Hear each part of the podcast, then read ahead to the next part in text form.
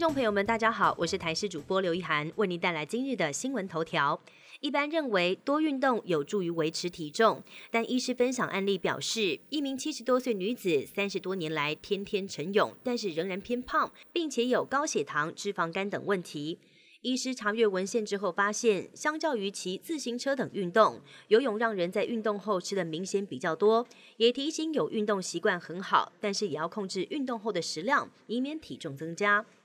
猪价上涨三成，飙天价，连平民美食卤肉饭都撑不住了。猪肉价格飙高，农委会统计，三号毛猪均价每公斤九十八点五四元，要比起一月二号涨了十三点三八元。如果再对照去年的四月一号七十五点零一元，等于这一年来猪价上涨超过三成。而位在台北市万华华西街，连续四年获得米其林必比登推荐的小王煮瓜，已经涨价五元。另外，前卫福部长陈时中爱吃的金丰卤肉饭，继去年元旦涨过价，也宣布从今年的四月二十号开始，肉类商品也要再调涨价格。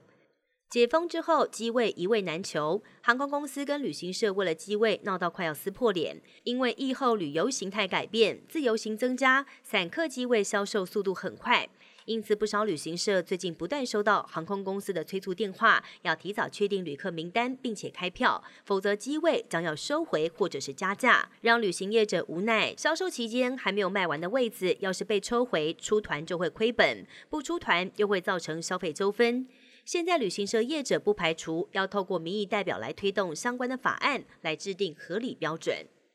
美国前总统川普成为美国第一位被起诉并且出庭应讯的前总统，创下史上先例。应讯时有按指纹，但是没有拍大头照。庭讯将近一个小时，川普对于涉嫌触犯的三十四条伪造商业记录等重罪全数否认，坚持自己无罪。检察官强调，不论是谁都不能够合理化自己的犯罪行为，警方一定会查办到底。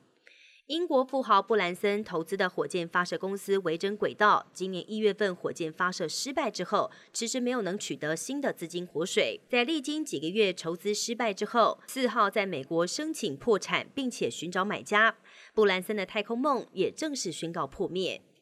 安检科技大跃进，英国伦敦金融城机场最近导入了全新的安检机台。未来乘客再也不用把手机跟平板等分开，而且携带的液铁也可以超过一百毫升。有了这项新科技，机场最多每小时可以多安检三成的旅客，大幅减少等待的时间。